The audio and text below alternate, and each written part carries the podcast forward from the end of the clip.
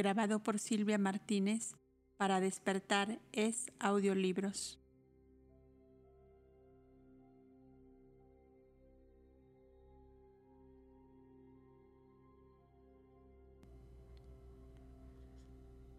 Capítulo 4.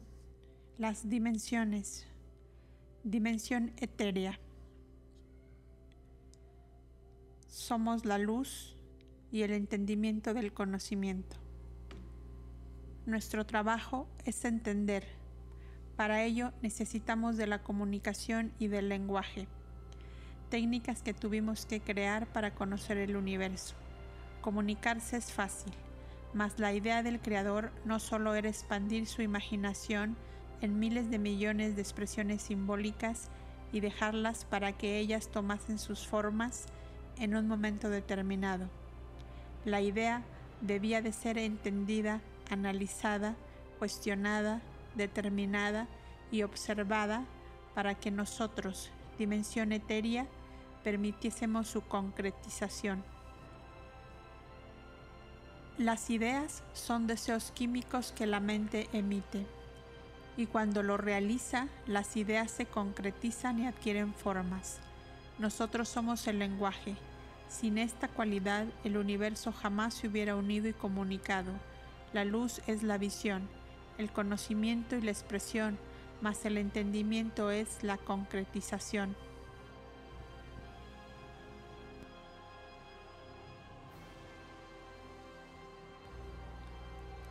Nosotros somos los analistas del universo. Nuestra misión es desglosar, profundizar, estudiar, percibir, autentificar el entendimiento. Somos investigadores de la mente. Cada detalle, cada percepción, nosotros la estudiamos, nada queda desapercibido. Somos los mentores, instructores y protagonistas del pensamiento activo. Tenemos gran capacidad de acción, nuestro efecto es rápido y dinámico. Somos el resultado expresivo de la acción concreta. El conocimiento es el cúmulo de ideas que específicamente significan un todo. Nosotros somos el entendimiento. Es el todo distribuido en miles de millones de fragmentos que abarcan la inmensidad del volumen, llevándonos a mayores resultados de capacidad cognoscitiva. Nuestra realidad es intensa y alcanza lugares que nunca nos hubiéramos imaginado. No trabajamos solos, el conocimiento es nuestro instructor. Nosotros somos los plasmadores y ejecutores del universo. Todo lo creado fue moldeado por nosotros. Le dimos vida verdadera y fue ejecutado, porque tuvimos los secretos del universo. Los descubrimos porque los entendimos. ¿Qué significa entender? Para entender primero se tiene que conocer. ¿Cómo pueden entender los que no conocen? La idea se hizo palpable porque el conocimiento trabajó en ella. Fue el deseo creador el primer estímulo de la necesidad. Esta la volcó, transformándola en un estado activo y al hacerlo le dio la vida, cosa que se necesitaba para convertirla en realidad. Todo deseo creador va acompañado por una reacción química universal que le da la forma y dependiendo de ella podemos decir que el entendimiento tomará los cauces para guiar a la idea, la cual se desglosará en miles de millones de caminos hasta llegar a un entendimiento. Este se caracterizará por el trabajo que se realizó en él. El entendimiento se convierte en la causa y según sea ésta, se convertirá en efecto Dependiente de éste, el entendimiento responderá. Queremos decir que el entendimiento regirá las vidas de cada uno de ustedes porque serán una continuidad y correlación de lo que ustedes llaman vida. La única forma de entender es a través de las experiencias y vivencias. No existe otra forma de hacerlo. El lenguaje se estimuló por el cúmulo del conocimiento que le dio las pautas y controversias, Así se desarrollaron los pensamientos, se tejieron conforme se iban uniendo. El resultado de ese tejido universal se llamó circuito dinámico activo. Si este tejido no está correctamente hilvanado, entonces causará fugas energéticas que redundarán en la salud física y psíquica del ser. Cuando el principio único se expandió, lanzando toda su energía a los confines del universo, nuestra energía se condensó. Al hacerlo pudimos tener conciencia de, nuestra existencia y esta conciencia fue lo primero que nos hizo entender la realidad de donde nos encontrábamos. No fue fácil para nosotros. Al principio no deseábamos entender, no queríamos ver nuestra realidad, pero la luz del conocimiento nos abrió los ojos. Fue un choque, una triste verdad, un reconocimiento de nuestra imperfección. Ya no éramos aquellos hijos del principio único, habíamos cambiado. Por primera vez tuvimos la percepción de que no estábamos solos y que debíamos indagar profundamente para no perdernos en la creatividad. Lo primero que hicimos fue tratar de recordar paso a paso desde el principio de nuestra creación. Estudiamos cada detalle, nada escapó de nuestra investigación. Ayudados por la luz del conocimiento, adquirimos todas las informaciones y ellas comenzaron a ser desglosadas minuciosamente. Las zonas del conocimiento estaban a nuestra disposición. Habían sido clasificadas en forma, signo, color, intensidad, vibración, frecuencia, etc. Cuando quisimos investigar, nos encontramos con una información técnicamente ordenada, mas no significaba nada para nosotros. No había continuidad en ese conocimiento. Llegamos a la conclusión de que la falta de correlación se debía a que no existía el entendimiento del conocimiento ordenado que se encontraba a nuestra disposición. Entender para nosotros significó un arduo trabajo. Tuvimos que estudiar los cristales, colores, signos, formas, vibraciones, frecuencias, etc. Así surgió la investigación. En ella nos basamos para formar y entender al todo. También descubrimos que la investigación debía complementarse con el análisis. Este debía ser trabajado con el conocimiento de la causa. Para llegar a la causa teníamos que usar la lógica y el raciocinio. Estos, a su vez, tenían que acompañarse con la estructuración de la acción que definitivamente se basaba en las leyes universales sustentadas en los métodos y símbolos de la matemática. Al entrar a investigar el análisis del conocimiento, descubrimos también que todo este compendio de sabiduría analizado se encauzaba en el sentido común del saber y al hacerlo el lenguaje evitaba la ambigüedad. Con estos resultados pudimos formar el idioma universal de pensamientos, lo que impidió que la expresión se diversificase y permitió que el entendimiento se ajustase a una realidad real y no fantasiosa. La racionalidad ordenó el conocimiento, lo organizó y aumentó el rendimiento del entendimiento, puesto que al colocarse en la debida canalización expresiva, la idea pensamiento no se perdió en divagaciones y se convirtió en una verdad tangible y eterna. Cuando comenzamos a trabajar consecuencias de lógica y razón, todo se encajó. Era como un rompecabezas. Las piezas se colocaban en su lugar y comenzamos a ver con claridad y nitidez. Fue, extraordinario porque la continuidad matemática unía y conectaba las formas con los signos y las vibraciones, lo que daba como resultado el orden rítmico. De esta manera se creó la frecuencia que redundó en ritmo y este en escala, creando la armonía y la paz. El ritmo secuencial de la energía se distribuyó equitativamente y las estructuras se encajaron perfecta y cadenciosamente a tal grado que formaron las claves universales del entendimiento, sabiduría que se encuentra en la séptima zona de la mente universal, glándula pituitaria.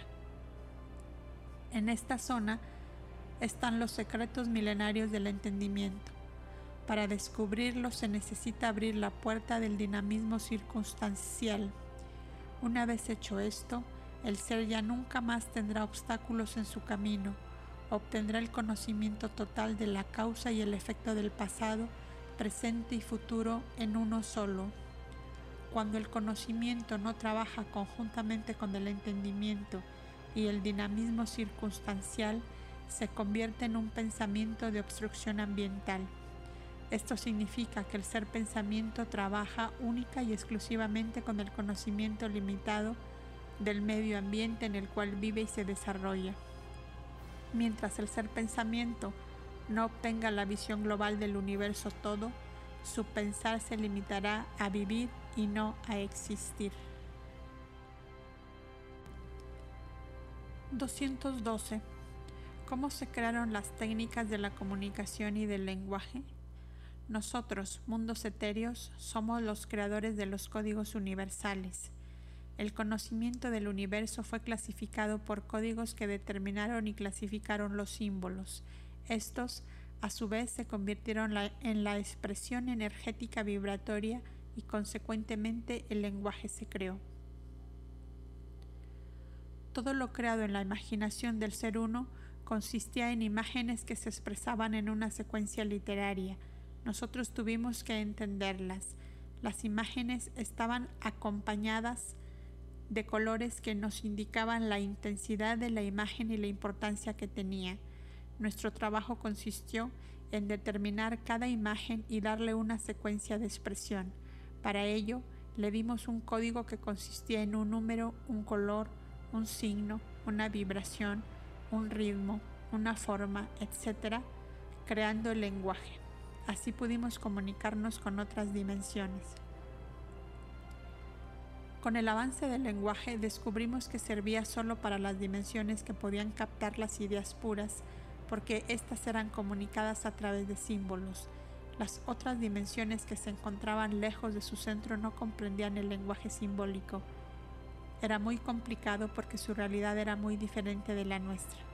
Así pues, los simbolismos, imágenes tuvieron que ser desglosados en una secuencia numerológica de colores, signos, vibraciones, ritmos y formas, etc. Con el desglosamiento nació el idioma que era el lenguaje adaptado a cada realidad, expresado según el conocimiento que lo alimentaba. Cuando el lenguaje fue entendido y desglosado en idiomas, surgieron las técnicas para que la expresión se concretara y ellas se dividieron en signo, sonido, intensidad y ritmo. Fue así como las dimensiones inferiores comenzaron a correlacionarse, intercambiando conocimiento y entendimiento. 213. ¿Cómo se realiza la concreción de la idea? El símbolo es una idea. Partiendo de esta premisa podemos entender el funcionamiento de la mente universal. El conjunto de símbolos forma una idea y la agrupación de ideas se llama dinámica de asociación.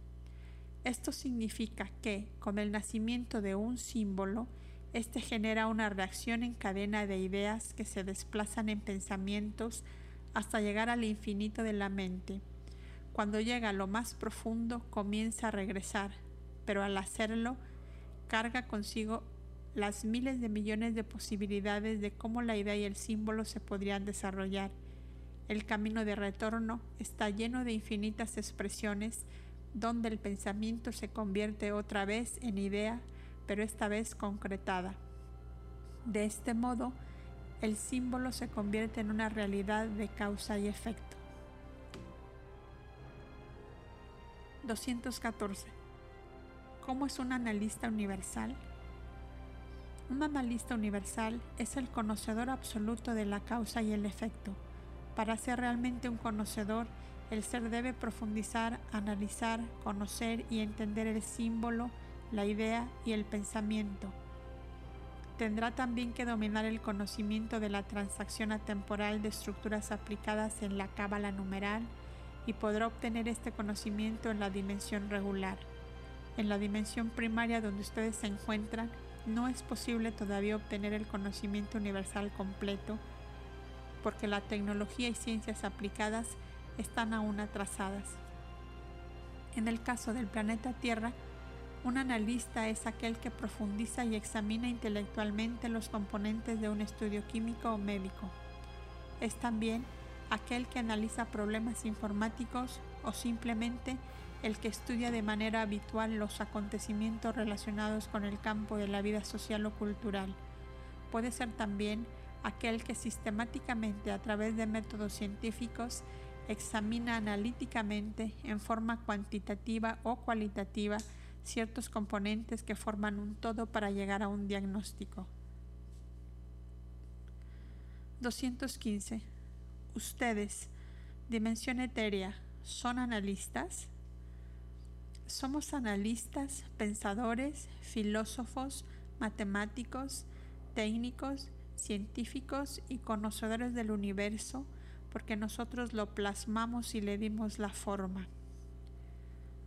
216. ¿Cómo es el pensamiento activo? Para entender una acción, primero se tiene que activar el conocimiento. Este es necesario, pues para llegar a grabarlo eternamente,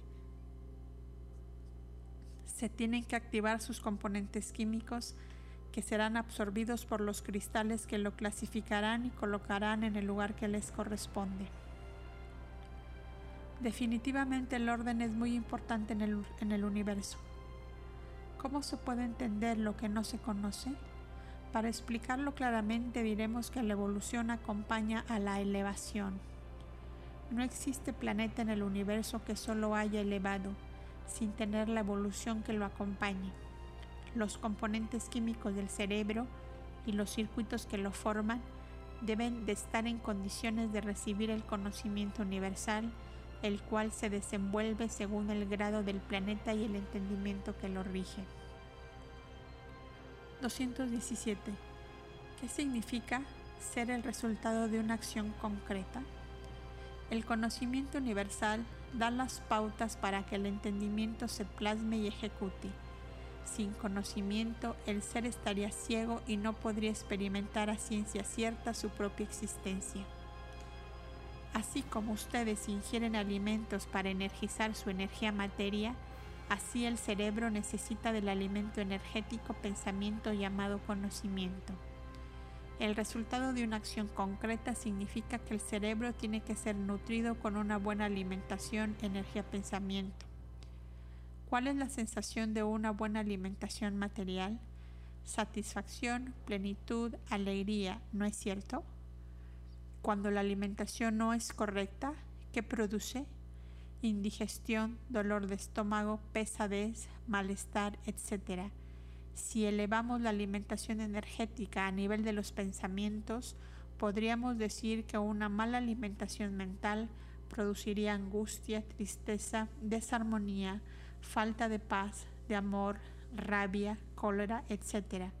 Pero si la alimentación mental es correcta, entonces producirá alegría, plenitud, satisfacción, armonía, paz, amor, tranquilidad y todo lo que produce bienestar. Es muy importante saber y entender con qué clase de, de conocimiento se alimenta la mente. Existen conocimientos inútiles, superficiales, inservibles, malévolos, etc. Este tipo de alimento mental negativo es lo que no produce una acción concreta, no se graba eternamente y es lo que nosotros llamamos energía negativa enferma. Es importante que el ser se interese en saber con qué clase de conocimiento, pensamiento él se está alimentando y de esta manera podrá clasificarlo para que aquellos pensamientos inservibles no penetren en su cerebro, llenando los espacios disponibles que podrían ser copados con conocimientos, pensamientos de buena calidad. 218. ¿Cómo es el circuito dinámico activo? Continuamos con el tema anterior. Si el hombre alimenta su cerebro con energía pensamiento de alta vibración energética, entonces despertará el circuito dinámico activo. Significa que el conocimiento entendido se plasmará y ejecutará en la acción del ser. Este hombre se comportará en su vida y existencia de acuerdo con su entendimiento. Es por esta razón que nosotros, dimensiones superiores, trabajamos tanto con ustedes. Nuestra misión es elevar el conocimiento y el entendimiento de sus cerebros porque automáticamente la vida de ustedes mejorará debido a que plasmarán sus obras, acciones y pensamientos según una alimentación energética de alto nivel. Ustedes conocen el circuito dinámico activo como yo soy. Es el pensamiento positivo que se concreta en el cerebro del hombre y él se comportará de acuerdo con ello. Se convierte en un ser auténtico. No necesita entender ni pensar. Él es. El circuito dinámico activo significa la unión del conocimiento y el entendimiento. Esto quiere decir que ambos lados del cerebro, el derecho entendimiento y el izquierdo conocimiento, trabajan unidos y en conjunto. La glándula pituitaria tiene un papel importante en este trabajo. Es ella la que capta primero al conocimiento, lo clasifica y lo distribuye a los cabezales y terminales del cerebro si es una alimentación de baja calidad energética, los circuitos del cerebro se obstruyen con cristales densos, lo que ocasiona la falta de entendimiento. En estas condiciones el hombre ya no trabaja con el circuito dinámico activo porque las dos partes del cerebro realizan actividades separadas y al hacerlo su cerebro trabajará con la mecánica pasiva por una necesidad básicamente motora que lo impulsa a vivir mecánicamente y no a existir dinámicamente. 219. Toda esta explicación tiene algo que ver con la inteligencia. La, inteligencia es la capacidad que el cerebro tiene para retener, razonar, captar, memorizar, analizar y más. Esta capacidad cerebral marca la diferencia entre el hombre y los animales. Todos los hombres tienen más o menos inteligencia, la cual es usada para la captación del conocimiento. La capacidad gradual del entendimiento marcará la diferencia entre los hombres. Por ejemplo, si comparamos 10 computadoras iguales, veremos que todas funcionarán de la misma manera, pero por el contenido de su memoria y de la clase de información que ellas contengan marcará la diferencia. Así es la mente pensamiento se comportará según el conocimiento y entendimiento que el cerebro posea. 220. ¿Cuál es el conocimiento y entendimiento que ese ser pensamiento debe tener para no trabajar mecánicamente y sí dinámicamente? Nosotros como dimensión etérea clasificamos al pensamiento dinámico cuando trabaja con entendimiento profundo de causa y efecto. Todo descubrimiento, investigación, idea, invención, creación, etc., tiene que ir acompañado con el conocimiento de la causa y efecto. Ustedes inventan, crean, descubren sin conocimiento de causa, por eso los resultados catastróficos que muchas veces ni ustedes mismos comprenden. El pensamiento dinámico es responsable, cuidadoso, cumplidor, tiene moral, ética, y el buen sentimiento equilibrado lo que le permite conocer sus propias limitaciones. El pensamiento mecánico es irresponsable, egoísta, ganancioso, sin moral ni ética, desequilibrado y sin ningún buen sentido que lo conduzca a realizaciones mayores de existencia. Desconoce totalmente sus propias limitaciones. Para el universo, un hombre con pensamiento mecánico no se diferenciará al animal común y corriente. Nace, vive y procrea sin saber qué le sucede. Muchas veces el pensamiento trabaja con energía negativa enferma. En este caso, el hombre comete atrocidades bajas y animalizadas porque actúa por instinto y sensación, al igual que un animal rabioso y sin cerebro. 221. ¿Qué significa analizar? Las palabras analizar, investigar, usar el raciocinio y la razón, etc., significan el trabajo que los seres de la dimensión primaria tienen que sopesar constantemente dentro de sus pensamientos. La dimensión superior no necesita pensar porque ya tiene todo grabado.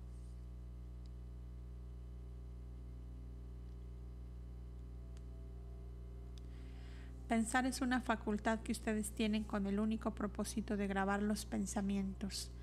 Pensar les permite analizar, investigar, ordenar y clasificar los pensamientos. Así pueden rectificarlos cuantas veces quieran hasta lograr la grabación correcta. A través del pensar, ustedes están siempre psicoanalizándose. Es un proceso natural de la especie primaria el pensar también trabaja con otras cualidades como la memoria, la imaginación, la intuición, la percepción y la sensibilidad. 222.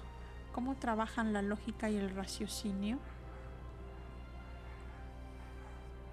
Cuando el pensamiento tiene correlación y continuidad correcta, entonces estamos hablando de lógica porque se une a la razón y al sentido común de pensamientos estructurados y adaptados a las formas verdaderas del conocimiento. Esta sabiduría se basa en los métodos y símbolos de la matemática, la cual posee un lenguaje formalizado que evita ambigüedades. 223. ¿Cómo el lenguaje evita ambigüedades? Si el lenguaje está estructurado en los conceptos ciertos del conocimiento y el entendimiento, podemos decir que sus signos y fórmulas son correctos. Por tanto, el lenguaje se define en un solo cauce de interpretación. Al encontrarse positivamente entendido, el pensamiento se desarrolla con un conocimiento seguro, fuerte y de una intensa comprensión. Por ende, el ser pensamiento se desenvuelve según los cánones universales. 224. ¿Cómo se estructura una acción? Para que una acción se estructure necesita un agente que la active. Este es el dinamismo. Esta cualidad es el impulsor que alerta y aviva la intensidad de la acción-pensamiento, produciendo un rápido efecto, activando el mecanismo del pensar y poniéndolo en funcionamiento. Esto trae como consecuencia la plasmación y ejecución del pensamiento, convirtiéndolo en una verdad. 225. ¿Qué es la racionalidad? Esta cualidad del cerebro nació cuando el hombre fue uniendo la experiencia y la vivencia. Con el resultado de ellas dos, el pensamiento se fue hilvanando. La racionalidad del hombre planeta Tierra comenzó cuando tuvo conciencia de sí mismo y de su entorno. La razón está basada en la percepción de los sentidos y del conocimiento que el hombre ha acumulado a través de su desarrollo. Este conocimiento no acepta una razón basada en conceptos fantasiosos o irreales. La razón está fundamentada en hechos reales, por eso es parte importante de la intelectualidad. 226. ¿Qué significa abrir la puerta del dinamismo circunstancial? Cada dimensión posee el dinamismo circunstancial. El dinamismo pensamiento se adapta a las circunstancias de su entorno y reacciona de acuerdo con ellas. Si el pensamiento de una dimensión no es correcto, su dinamismo también trabajará erróneamente. La puerta del dinamismo circunstancial se puede abrir y cerrar siempre y cuando el ser pensamiento tenga un profundo entendimiento de la causa y el efecto. Muchas veces lo que aparenta ser negativo tiene un trasfondo positivo. A veces es necesario sacrificar para poder obtener algún beneficio posterior. Para que una acción pueda ser activada con conocimiento de causa, el ser tiene que tener certeza de su reacción. El entendimiento generalmente se vale del dinamismo circunstancial para grabar sus cristales y para que la energía fluya por los circuitos debidos, hasta que el ser comprenda profundamente. Cuando lo haga, la energía volverá a su estado normal y continuará su camino. Ustedes lo ven como un retroceso, nosotros lo vemos como un avance. Por caminos tortuosos es que el ser comprende y estos caminos muchas veces no son entendidos. Pero si ustedes los investigan y analizan profundamente, entonces los llegarán a comprender. El universo es una reacción en cadena. Lo primero es la luz, para que ustedes puedan ver y no estar ciegos. Así la visión es completa. Luego viene el conocimiento. Como ustedes ya están viendo, pueden comenzar a conocer lo que ven y al comenzar a conocerlo, lo pueden clasificar, ordenar y distribuir. Para ello necesitan el entendimiento. Saber el significado de cada elemento y energía y estudiarlos profundamente y entenderlos es un trabajo que deberán hacer con amor. Entenderán que, al hacerlo, al hacerlo con amor, redundará a propio beneficio y producirá en ustedes una gran alegría, satisfacción y paz. Sabrán que todo esfuerzo será eterno, porque habrán creado su propia eternidad por siempre jamás. 227. ¿Por qué la obstrucción ambiental no deja que el ser exista? El medio ambiente y el entorno son muy importantes para que el ser pueda desarrollarse y avanzar. Por eso decimos que la evolución es muy importante para ayudar en la elevación. Muchas veces el ser se eleva, mas el medio ambiente y el entorno en que, en que vive imposibilitan un avance mayor, porque las dificultades lo traban. Para evitar esa lentitud, el ser del mundo primario tiene primero que plasmar en su entorno y medio ambiente las posibilidades de desarrollo. Los sistemas y esquemas en que el planeta Tierra se desenvuelve son muy precarios. Las religiones, el sistema educativo, los gobiernos, los esquemas de supervivencia, el trabajo, la distribución, etc., impiden el desenvolvimiento del plano dimensional. A veces, la buena voluntad del ser no es suficiente. Entonces, para que él avance y se realice es necesaria la contribución de los habitantes del planeta. Todos deben tener la buena predisposición de donar su grano de arena y trabajar para el bien del planeta. El conocimiento, el entendimiento y el amor deberán ser plasmados y ejecutados en el diario vivir. El planeta tiene que ser un ejemplo de estas tres cualidades. ¿De qué sirve tener el conocimiento, entendimiento y amor si no lo llevan a la práctica? Si el planeta no es el ejemplo vivo de lo que estamos transmitiendo, entonces ustedes no han comprendido nada y así quedarán viviendo pero no existiendo. Existir es eternidad, luz, conocimiento, entendimiento y amor plasmado en sus existencias eternas. Estas cualidades de existencia no pueden derivar de los conocimientos equivocados que el planeta posee, pues estos no pertenecen al conocimiento universal. La globalización universal es indispensable. Ustedes no pueden quedar relegados a un conocimiento primario y atrasado. Es necesario que abran sus mentes y dejen que se produzca la apertura y el despertar.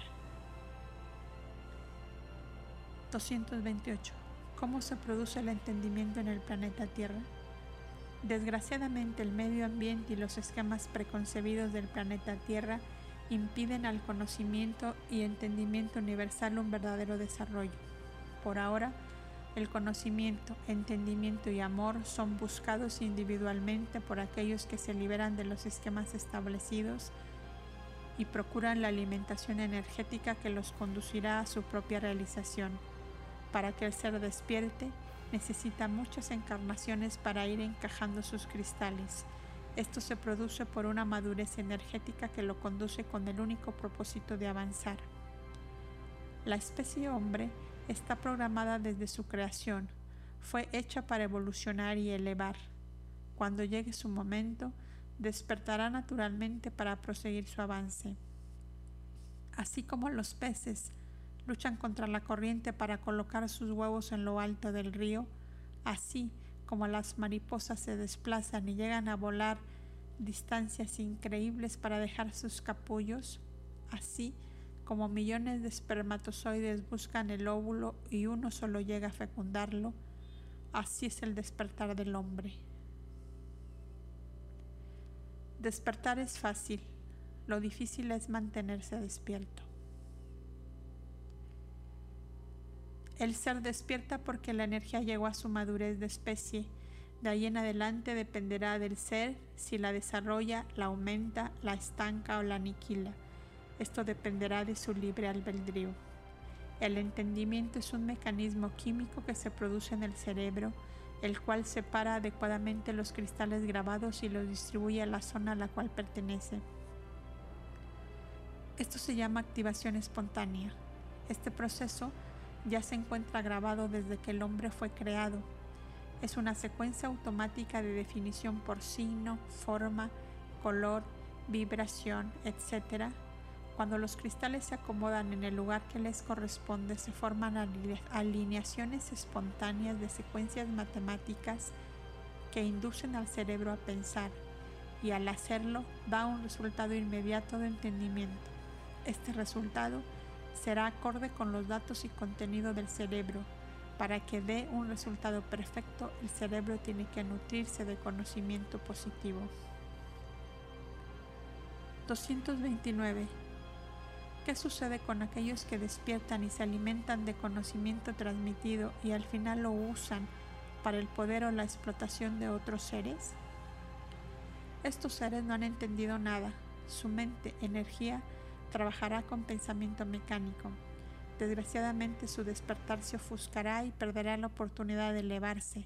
Se quedarán hasta la próxima cosecha. Y si a pesar de todas las oportunidades que el universo les da, no lo logran, entonces será absorbido y mandado a nuevas creaciones. 230. ¿Qué significa ser auténtico? El yo soy. Auténtico significa lo cierto y verdadero. Autentificar con verdad un hecho, legalizar con certeza. Por sus obras se conocerán palabras sabias de un mensajero que les enseñó la verdad. Los seres auténticos se reconocen por lo que ellos representan y son. Viven con la verdad de sus pensamientos, sentimientos y con sus corazones sinceros. Ellos no necesitan confrontarse o cuestionarse constantemente con sus obras y acciones. Ellos son. Sus obras, acciones y pensamientos se basan en el conocimiento, entendimiento y amor de un trabajo positivo realizado vida tras vida. Ellos existen con verdad de conciencia y lo expresan en su diario vivir. El ser auténtico existe en la verdad de su conciencia y en el amor de su conocimiento y entendimiento. Él es.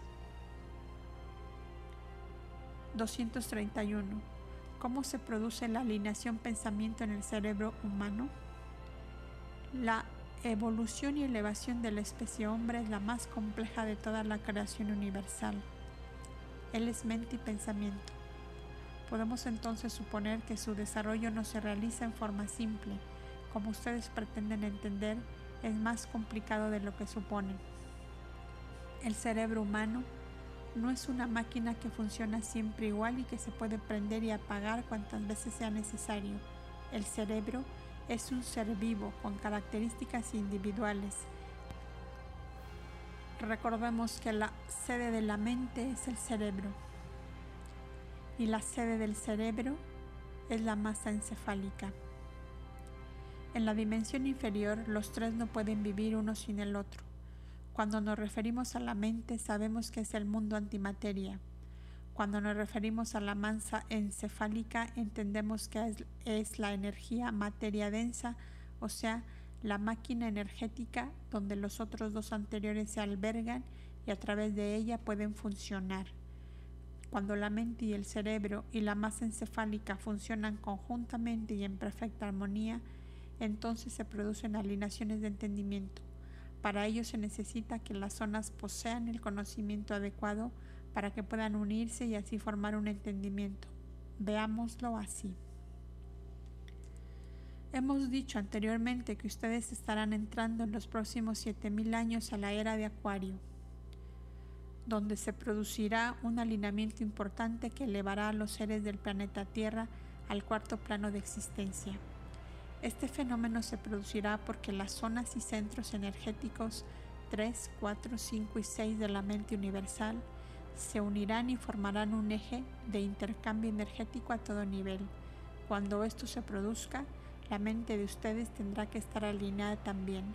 Esto significa que la capacidad cognoscitiva de las cuatro zonas y centros 3, 4, 5 y 6 de sus cerebros se habrán fusionado de tal forma que trabajen juntas. Para llegar positivamente al alineamiento universal, ustedes tienen que formar el alineamiento individual de sus mentes. Los miles de millones de alineamientos que se producen universalmente en la mente del ser uno también se producen en el microcosmos de sus mentes. Cada entendimiento es un alineamiento.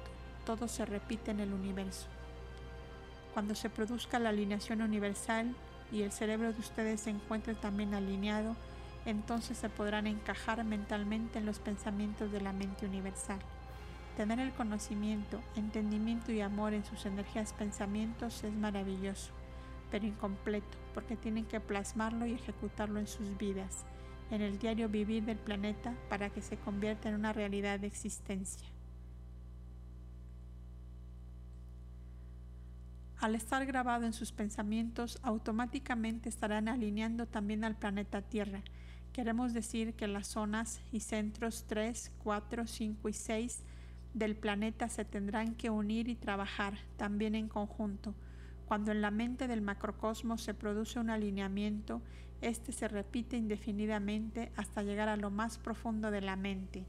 Al activarse en un punto, reactiva correlacionadamente todo lo demás es una reacción en cadena. 232. ¿Cómo se alinean nuestros pensamientos? Sucede cuando las cualidades que rigen al pensamiento se unen, formando una conjunción de resultados positivos. Por ejemplo, vamos a escoger una cualidad de cada zona y centro y volcarla al diario vivir. Zona 3. Moralidad. Zona 4. Trabajo en conjunto. Zona 5 ayuda colectiva. Zona 6. Globalización de los conceptos. Supongamos que ustedes tienen un trabajo a realizar, una idea que plasmar. Ustedes necesitarán pensar para ejecutarla. Si la elaboran usando las cuatro cualidades nombradas, entonces habrán conseguido un alineamiento de pensamientos. Significa que al unirlos tendrá el siguiente resultado. Para trabajar en la globalización de los conceptos positivos, Ustedes necesitaron de la ayuda colectiva y para realizarlo tuvieron que hacer un trabajo en conjunto y para ello necesitaron actuar con moralidad. Esta unión expresada en la energía pensamiento se llama alineación. 233. ¿Cuáles son los pensamientos universales que se están alineando en los próximos 7000 años? Cada dimensión utilizará el alineamiento a su necesidad. Para ustedes, planeta Tierra, se alinearán las siguientes energías pensamientos. Zona 3. Asimilación, clasificación, dimensión primaria. Zona 4.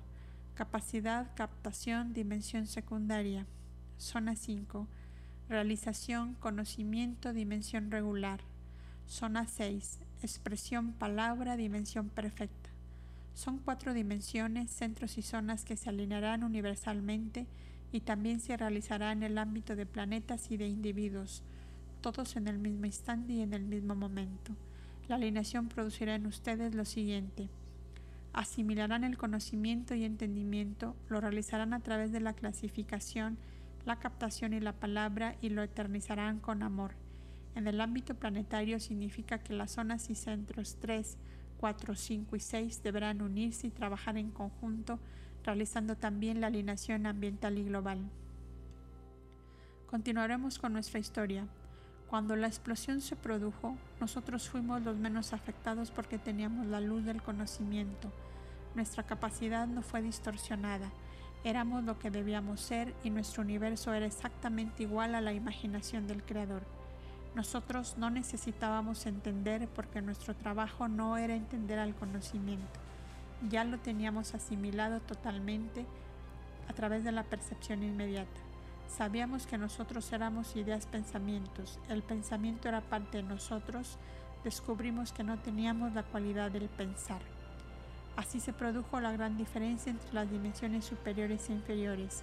Mientras la primera tenía conocimiento grabado, percepción inmediata, razón, intuición, análisis, capacidad, lógica y memoria consciente, las dimensiones inferiores se diferenciaban en conocimiento transmitido, percepción investigativa, raciocinio, investigación cognoscitiva, estudios conceptuales, captación experimental, emociones, sentimientos, memoria subconsciente y consciente.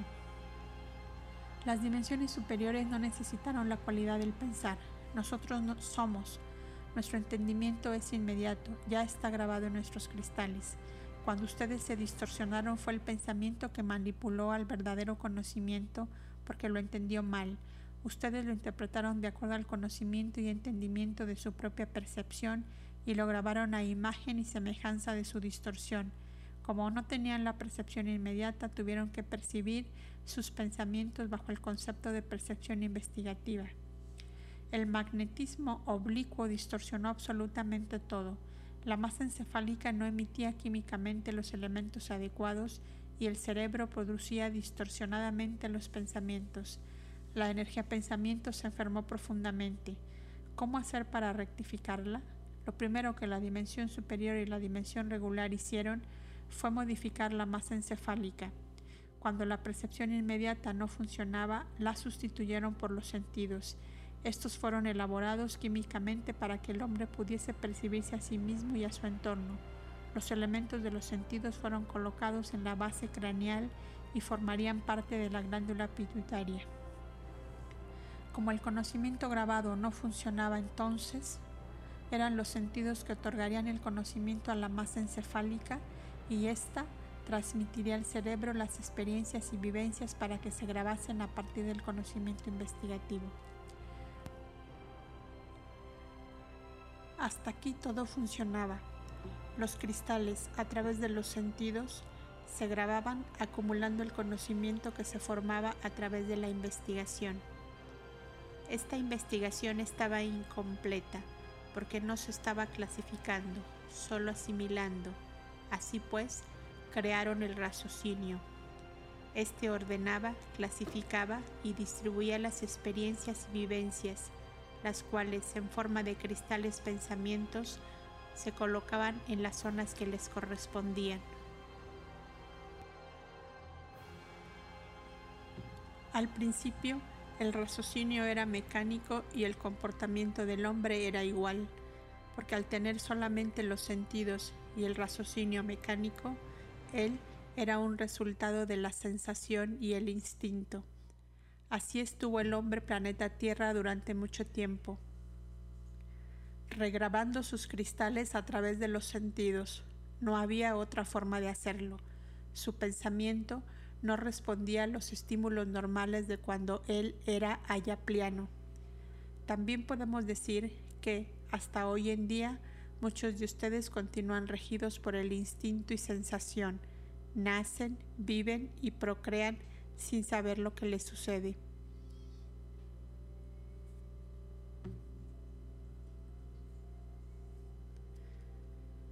Hasta que llegó un día en que los seres del planeta Tierra acumularon a través de los sentidos tanta información en la masa encefálica y en el cerebro que los cristales estaban aprisionados unos con otros.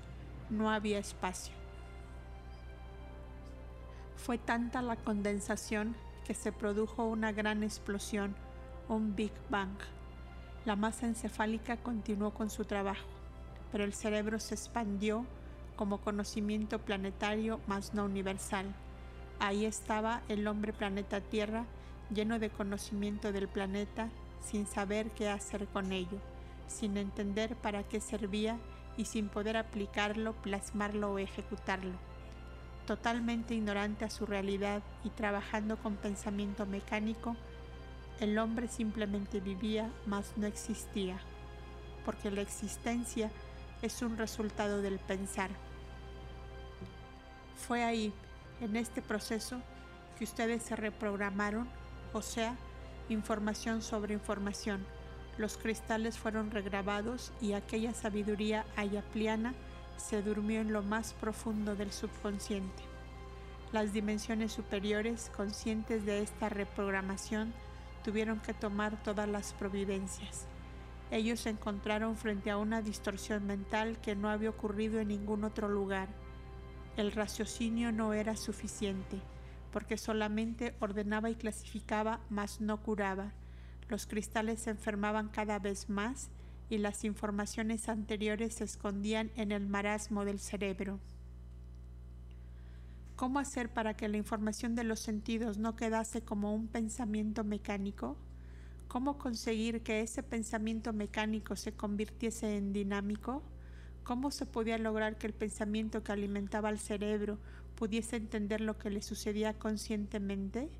¿Cómo recuperar el conocimiento ayapliano? ¿Cómo se lograría el regreso a la fuente primera?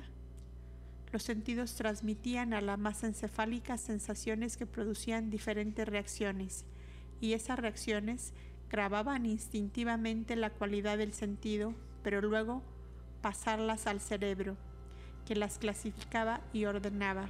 Para lograr que las sensaciones se clasificasen, el cerebro tenía que reproducir la sensación y para ello necesitaba imaginarlo. Al hacerlo, el símbolo estaría creado.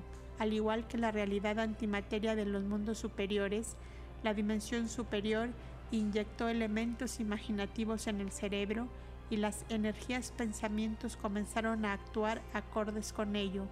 De esta manera, los elementos produjeron una reacción en cadena. La imaginación creó la memoria, la memoria creó la correlación.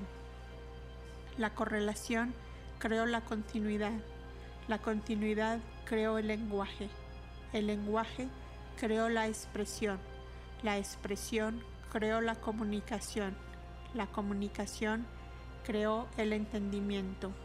Los cristales pensamientos estaban regrabados totalmente con informaciones propias del planeta Tierra y el conocimiento universal ayapliano se había ocultado en lo más profundo del cerebro sin posibilidades de aflorar y menos de recordar.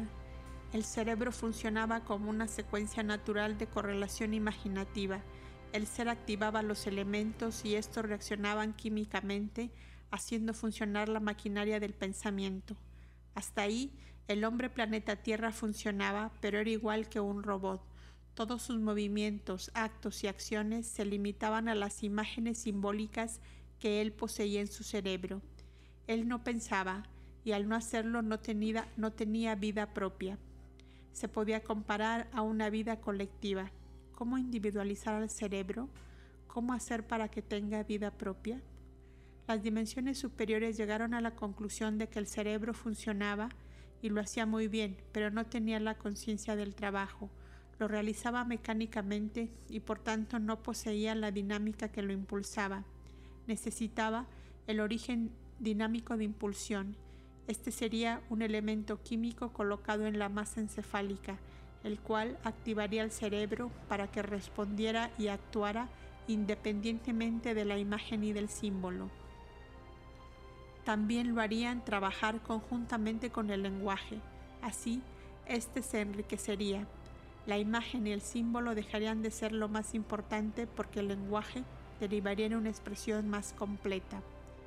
Las dimensiones superiores, en conjunto con la dimensión regular, comenzaron a crear en el laboratorio el elemento químico perfecto que haría funcionar a la masa encefálica y al cerebro con la dinámica adecuada a su entorno. Este elemento tenía que activarse por un sentido de atracción a través del estudio e investigación descubrieron el elemento sentimiento. Este elemento tenía que ser suficientemente atractivo para poder desearlo, así que desglosaron el elemento sentimiento dividiéndolo en miles de elementos más. Así descubrieron las emociones. Junto a estos elementos acondicionaron otros que moldearían los anteriores, como la atracción y el rechazo y estos fueron clasificados como agradables y desagradables. Cuando los elementos se fueron sumando y grabando en una continuidad y correlación, comenzaron a construir e hilvanar energías pensamientos llenas de experiencia y vivencias y el cúmulo de estos elementos se le llamó conciencia. Cuando la conciencia estuvo formada en el cerebro del hombre, él pudo por primera vez percibirse y a sí mismo y a su entorno fue la conciencia que le dio la capacidad de percepción y al tenerla gozaba de la posibilidad de escoger. A esta cualidad se le dio el nombre de libre albedrío.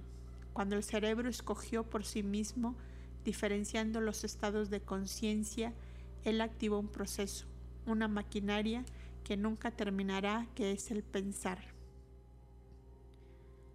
El pensar. Cuando decimos la palabra pensamiento, nos estamos refiriendo al cúmulo de conocimiento que existe en el pensamiento. El entendimiento del pensamiento puede diferenciarse por la capacidad cognoscitiva que el cerebro contiene. Muchas veces el pensamiento transmitido realiza su función en la masa encefálica y nada más.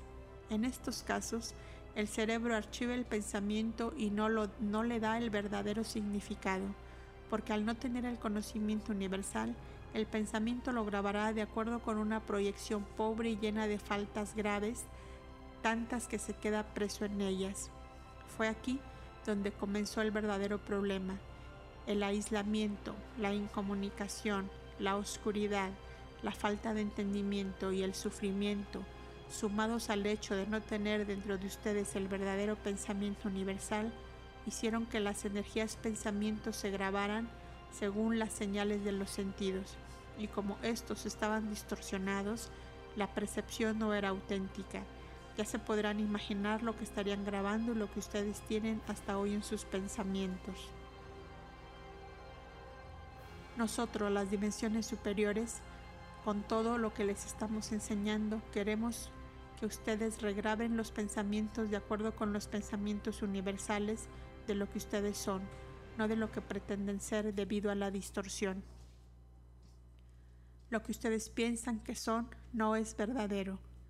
La imagen que el espejo de la vida les devuelve está totalmente fuera de la realidad. Hemos trabajado arduamente para recuperarlos, mas cuando pensamos que lo hemos logrado, surge una nueva distorsión porque sus pensamientos se apoyan en una base conceptual diferente de la nuestra. Los pensamientos que se originaron de pensamientos distorsionados tienden a marcar profundamente los cristales, tanto que, cuando se regraban, estos no pueden regresar a su estado natural. Son como aquellas heridas que, por más que se cierran, siempre dejan cicatrices. Descubrimos que, para recuperarlos totalmente, no era cuestión de regrabar el pensamiento encima del pensamiento, sino que tenía que ser entendido profundamente. La energía debía ser psicoanalizada, desglosada en millones de partes. De esa forma, el pensamiento no tendría tiempo de grabarse. Esta era una manera de mantenerlo fluctuando. Así, cuando llegara al verdadero pensamiento universal, se grabaría. Por esa razón creamos el pensar se colocaron dentro del cerebro energías, nimeos, elementos cosustanciales. Estos nimeos no permitirían que el pensamiento se mantuviera rígido, muy por el contrario, sería flexible y se acomodaría. Así podría controlar y fluctuar entre el pensamiento mecánico y el pensamiento dinámico. Así también las zonas del cerebro intercambiarían energía y se retroalimentarían permitiendo una relación estable y sincronizada. Esta fluctuación de intercambio energético permitió al cerebro moldear los pensamientos y los cristales dejaron de sufrir la tremenda presión de regrabar y regrabar, evitando el desgaste y la rigidez. A este intercambio de energías del cerebro derecho hacia el izquierdo, a la retroalimentación de ambas partes, el autoanálisis constante, a la reformulación del pensamiento y a la posibilidad de grabarlo solo y exclusivamente cuando la energía pensamiento llegara a unirse al conocimiento universal, se le llamó pensar con pensamiento positivo. El hombre de otras dimensiones que no se distorsionó no posee la cualidad del pensar. Ellos tuvieron siempre su pensamiento en orden y trabajando con su dinámica activa, no necesitaron psicoanalizarse ni entender profundamente. El conocimiento estaba a su disposición y como tal lo entendieron y lo aplicaron según los cánones universales. Ellos existen en el consciente de la mente universal y ustedes en el subconsciente de la mente universal. Ustedes tienen que comprender que el sufrimiento que les causó la distorsión fue tan profundo que marcó traumas psicológicos en sus cristales y para que salgan del marasmo de traumas y de recuerdos dolorosos y escondidos en el subconsciente de sus cerebros, tienen que trabajar mucho con ustedes mismos. Deben pensar, analizar, buscar, entender, conocer y ser valientes para regresar a lo que tanto los hizo sufrir. Cuando el pensar ordena adecuadamente al pensamiento universal, podemos decir que se están recuperando. están formando al ser energético. Son ustedes mismos en su expresión verdadera. Son ustedes curados y regresados de donde vinieron. 234. Nosotros, hombres, planeta Tierra, somos pensamientos de nuestros propios pensamientos. ¿Qué significa? Cuando ustedes se distorsionaron, se fueron hundiendo en las profundidades de la ignorancia. Al querer regresar, comenzaron a crear autodefensas que aparentemente los han estado protegiendo. Ocultaron verdades horrorosas que no han querido afrontar ni ver. Ustedes crearon un tipo de belleza para esconder su fealdad, un tipo de fuerza para esconder su debilidad. Tenían que estructurarse como hombres que habían sido fue difícil porque para ello tuvieron que esconder mucho y mostrar poco. El problema más grave fue crear una identidad nueva, comenzar de cero. Ustedes eran como bebés viviendo en un entorno inhóspito. Tenían que adaptarse a lo desconocido, a lo incierto. Lo peor fue la orfandad de sus corazones, sentirse solos y abandonados. En esta fase comenzó dentro de ustedes a crearse el peor enemigo que tienen, que son ustedes mismos. El gran problema existencial en sus vidas fue el corte brusco de sus mentes con la mente universal. Ese abandono y soledad los acompañará siempre, porque al estar separados de la mente creadora ustedes están solos y solos viven. No sienten la presencia del universo dentro de ustedes. No son un todo son solo una parte de Él, por eso nosotros siempre les decimos que son pensamientos de sus propios pensamientos. Se crearon a imagen y semejanza de sus propios sentidos.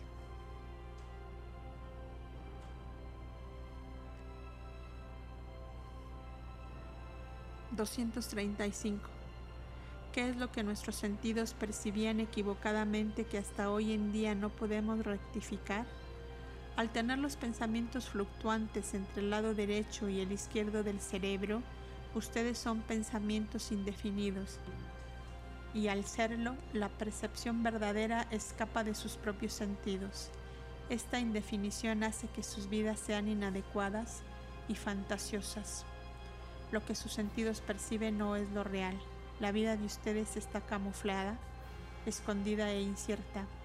Viven atrás de irrealidades y mentiras que ustedes mismos inventan, apoyan y alimentan, capa sobre capa de pensamientos, y cuando deciden descubrir las verdades, no llegan ni a descubrir la primera capa. Cuando hablamos de pensamientos indefinidos nos estamos refiriendo a cristales nímeos que fluctúan en el cerebro y alrededor del planeta Tierra al ser indefinidos no toman forma porque no están debidamente grabados. Ustedes se retroalimentan con esas energías pensamientos. Es un círculo vicioso. Los cristales no se renuevan con nuevos conocimientos y al ser cristales del mismo planeta, entonces giran y giran, saltan y saltan de un cerebro a otro indefinidamente. Sería muy diferente si el conocimiento que los alimenta llegara de otras realidades más elevadas.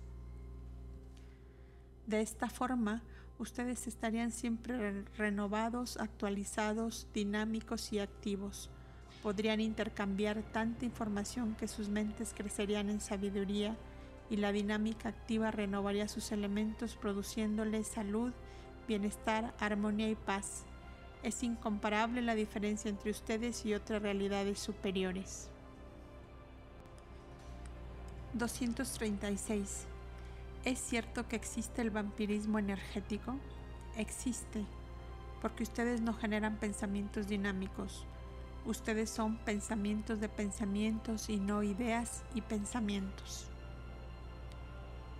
Por eso se ven obligados a robar y alimentar sus cerebros de energía grabada que proviene de otros cerebros que generaron esos pensamientos, los cuales también absorbieron esos cristales de otras fuentes es un círculo vicioso.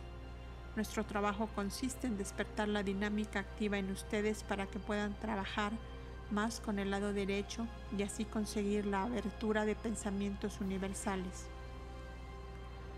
Esto los alimentarán de datos nuevos, para que el círculo vicioso se rompa y puedan renovar sus cristales y circuitos, para que las zonas de sus cerebros crezcan en sabiduría y entendimiento. 237. ¿Qué es lo que nosotros somos? ¿Por qué no somos verdaderos?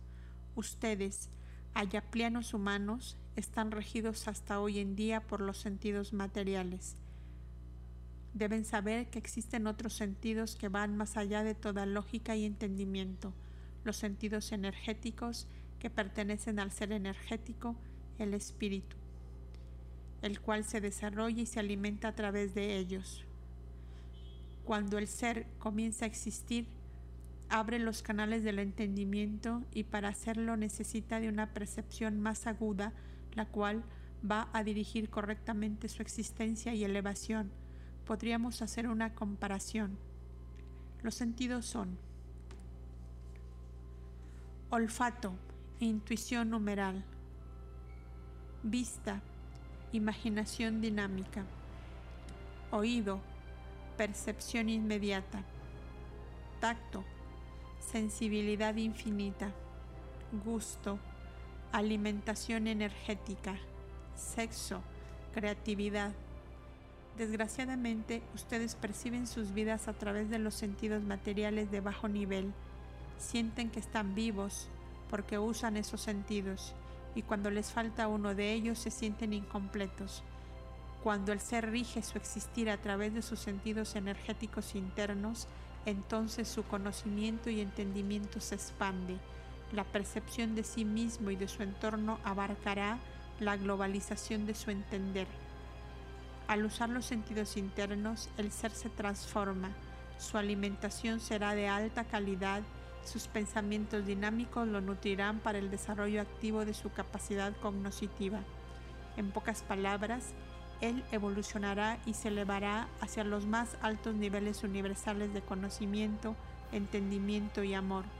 Automáticamente plasmará y ejecutará en sí mismo y en su entorno su creatividad y lo hará con calidad y no con cantidad. Nosotros, dimensión divina, somos el entendimiento. Les explicamos este conocimiento para que ustedes se alimenten correctamente y no solo de cánticos, rezos, energía violeta y mensajes de otros planos de existencia. Todo eso es maravilloso, pero lo deberán acompañar con una alimentación adecuada de energías pensamientos universales. Así, cuando se produzcan los cambios dentro de ustedes, podrán salir del plano en que están y puedan trascender al próximo que los está esperando. Cuando ustedes preguntaron anteriormente si existe el vampirismo energético, nosotros les dijimos y les decimos nuevamente que sí existe. Al tener los pensamientos fluctuantes y no grabados, el hombre corre el riesgo de que sus pensamientos sean absorbidos por otros, que se alimentan de ellos para continuar viviendo. El cerebro es una máquina eléctrica y necesita ser abastecida de electricidad para continuar viva y ejerciendo su trabajo. ¿De dónde surgió la palabra vampirismo? El vampirismo se alimenta de la sangre de sus víctimas, de esa forma se mantiene vivo. ¿Qué significa? Simbólicamente, la sangre significa la vida o el alma, y como ellos son seres muertos, entonces necesitan de la vida o alma para continuar vivos, o sea, le absorben la sangre a otro ser para poder tener un alma y así poder vivir. El vampirismo de la energía pensamiento funciona igual. La energía es la vida o el alma. El cerebro necesita alimentarse de la energía para poder vivir y como el alma es colectiva, entonces los cerebros de los seres se retroalimentan energéticamente para continuar pensando. Esto no sucede con la energía pensamiento que pertenece al espíritu, puesto que al ser una energía grabada pertenece al ser energético. Esto significa que ya está unida formando un cuerpo, cuando un ser energético alimenta a otro, ninguno de los dos se vampiriza. Muy por el contrario, los dos se están retroalimentando, nutriéndose en un intercambio de conocimiento, entendimiento y amor. Cuando hay una retroalimentación elevada y espiritual, no podemos hablar de vampirismo sino de nutrición, porque los cristales grabados no se encuentran fluctuando, pertenecen a un cuerpo energético llamado espíritu. La fluctuación de energías pensamientos no es igual en todos los seres. Hay algunos que están medianamente resguardados, otros totalmente descubiertos y sin ninguna defensa, y también aquellos que están totalmente protegidos por el campo gravitacional que ellos mismos formaron. Este campo no permitirá la absorción energética, o sea, el vampirismo energético. 238. ¿Cómo sería trabajar con los verdaderos sentidos? Sería trabajar con la verdad. Significaría que ustedes saldrían del subconsciente para pasar al consciente de la mente universal. Sus mentes estarían limpias, diáfanas, claras. Demostrarían lo que son y no lo que pretenden ser. La existencia en el planeta sería tan diferente, no habría hambre, miseria ni guerras, porque el hombre no podría ocultar sus intenciones. Las personas se conocerían, se entenderían, la comprensión y humanidad aflorarían. Por eso nosotros queremos que ustedes eleven su energía mental, porque cuando lo hagan no habrá verdad que se pueda ocultar, porque trabajarán con percepción, intuición, sueños simbólicos, imaginación dinámica y los sentidos internos que los ayudarán en la elevación de sus pensamientos. Con ello habrán conseguido la verdadera visión. 239. Así como existe la retroalimentación de energía-pensamiento en el planeta, existe en el plano universal. Hasta el tercer grado, la retroalimentación de pensamiento se realiza sin conocimiento de causa y efecto, por una necesidad primaria de alimentación. A partir del tercer grado, o sea, entrando al cuarto plano, la retroalimentación se convierte en nutrición, es un intercambio energético de ser a ser y eso sucede cuando el pensamiento se convierte en un pensar dinámico. Alimento es una necesidad requerida para la sustentación y el funcionamiento. Nutrición es el suministro de las sustancias necesarias para aportar energía, aumentar, proporcionar, abastecer o llenar. El universo no se retroalimenta, el universo se nutre porque necesita sustentarse es un cuerpo vivo y como tal tiene que mantenerse sano, dinámico, activo y totalmente cuerdo. Ustedes, humanos planeta Tierra, trabajan ambiguamente con pensamientos mecánicos y dinámicos. Es imposible encontrar seres en el planeta que se inclinen totalmente para un solo lado del cerebro. Por eso ustedes son una mezcla de dinamismo y mecanicismo. El inconveniente de este proceso alternativo consiste en que muchos de los pensamientos y energías se pierden, no se aprovechan. Por este motivo, la mente universal los rechaza y los archiva como una energía sin utilidad.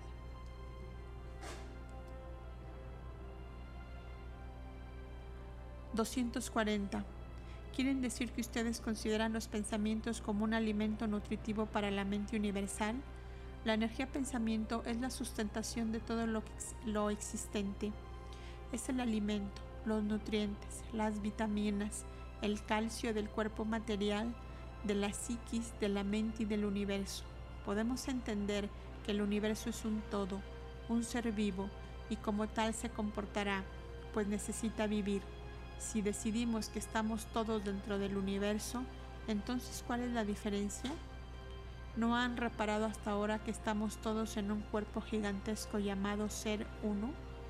El hombre universal dentro de este cuerpo es el encargado de la masa encefálica del cerebro y de la mente. Esta es nuestra realidad y dependiendo de la calidad de la energía pensamiento que los cerebros elaboren, estaremos colocados en el lugar que nos corresponde.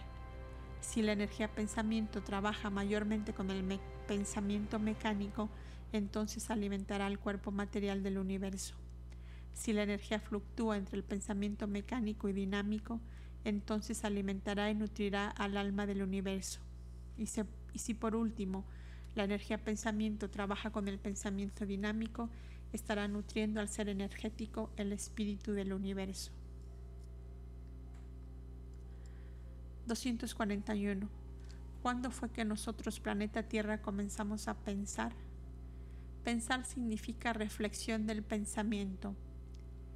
El hombre, planeta Tierra, comenzó a pensar cuando adquirió la conciencia y el lenguaje para poder expresar la continuidad de sus pensamientos. Al crear los símbolos, creó también su necesidad de abocar, plasmar y ejecutar de dentro hacia afuera y de dejar constancia de que su pensamiento podía ser transmitido de unos para los otros. Primero esto fue verbal, después fue por escrito. 242. ¿Por qué nuestros sentidos no perciben lo real? Todo lo que ustedes perciben es atemporal. Lo que sucede es que no tienen suficiente espacio-tiempo para poder comprobarlo.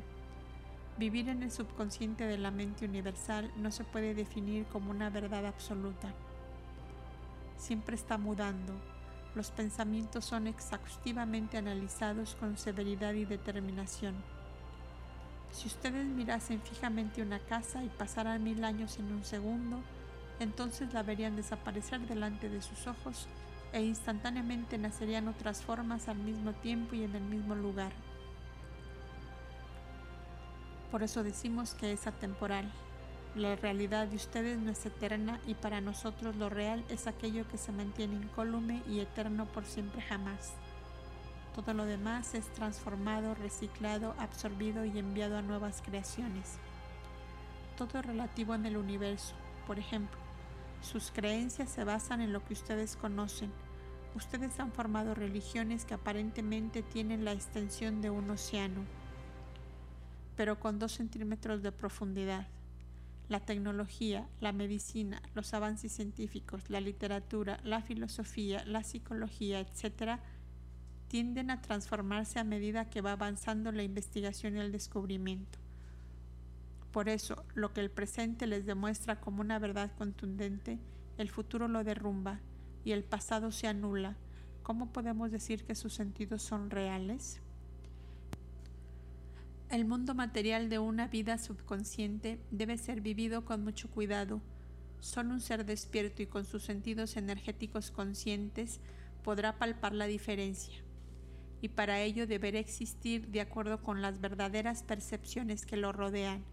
Vivir en el subconsciente significa que el individuo está por debajo de la conciencia psicológica. Él no es consciente de ello porque es un conjunto de pensamientos contenidos que escapan de su conciencia por eso no percibe su propia realidad. Esto es lo que llamamos estar dormido. Cuando el ser despierta con conciencia, entonces decimos que está despierto. Muchos de ustedes perciben que están viviendo equivocadamente. Otros toman la rienda de sus vidas y rectifican, mas hay aquellos que se encuentran atados e inmersos en sus convicciones, en sus miedos e inseguridades y no logran salir giran y giran en un círculo vicioso hasta que llega algo o alguien y lo ayuda. Los sentidos fueron creados por una necesidad de percepción, mas ustedes los han degenerado para el placer, los han convertido en un placebo y en una droga. Los sentidos materiales le fueron dados al hombre planeta Tierra para que pudiera percibirse a sí mismo y a su entorno, a través de la evolución, estos sentidos tenían que desarrollarse y convertirse en sentidos más profundos como la intuición, la sensibilidad, la percepción y la captación, mas no fue así.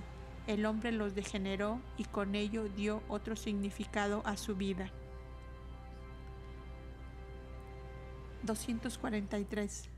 ¿Cómo es el subconsciente de la mente universal? Se estarán preguntando, ¿Cómo la mente universal que fue creada con perfección puede tener una realidad subconsciente? No tenía hasta que ustedes allá planos humanos aparecieron.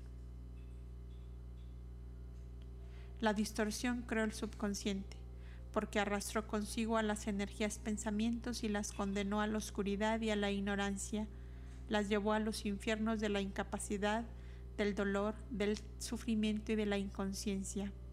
Con ello creo una irrealidad de confusión, inestabilidad e incongruencia sin continuidad ni correlación, de fantasía y de sueños transitorios. Millones de entidades del mundo antimateria que se vieron arrastradas contra su voluntad a los submundos de una creatividad nueva e irreal quieren aflorar, salir del subconsciente, para ser lo que eran antes de la distorsión. Son ustedes mismos que se están curando, ayudados por nosotros que existimos en el mundo antimateria. 244. ¿Cómo podemos salir del subconsciente? Solo podrán salir del subconsciente a través del conocimiento, entendimiento y amor universal. Solo analizando, abriendo sus mentes y corazones al universo, usando sus armas intuitivas dentro de ustedes mismos, indagando en sus mentes la verdad de su existencia, rompiendo con los esquemas que los han mantenido ignorantes y ciegos y percibiendo la conciencia de la vida, confrontándose con verdades a veces dolorosas, abriendo caminos nuevos con creencia y nuevas posibilidades. En pocas palabras, regresando a donde ustedes pertenecen, a la mente consciente del universo. 245. ¿Cómo es el subconsciente del planeta Tierra? Cuando se produjo la distorsión, las energías pensamientos se hundieron en las profundidades del olvido y de la ignorancia. Al hacerlo, se estaba creando un plano dimensional inferior llamado inconsciencia y para poder entender, se tuvo que dividir en dos segmentos más llamados subconscientes e infraconsciente. Las energías pensamientos del planeta Tierra en forma general se encuentran en el plano dimensional del subconsciente. son realidades controversiales y difíciles de pronosticar y entender. En estas realidades nosotros dimensiones superiores no podemos entrar, es imposible. El, el enmarallado de pensamientos es tal que ni nosotros somos capaces de deshacerlo. Para poder comunicarnos con ustedes tenemos que esperar a que ustedes pasen a la realidad inconsciente y al nutrirlos con conocimiento los ayudamos a pasar al consciente por eso insistimos tanto en que a través del conocimiento, entendimiento y amor, ustedes se van a elevar. No vamos a tocar el tema del infraconsciente.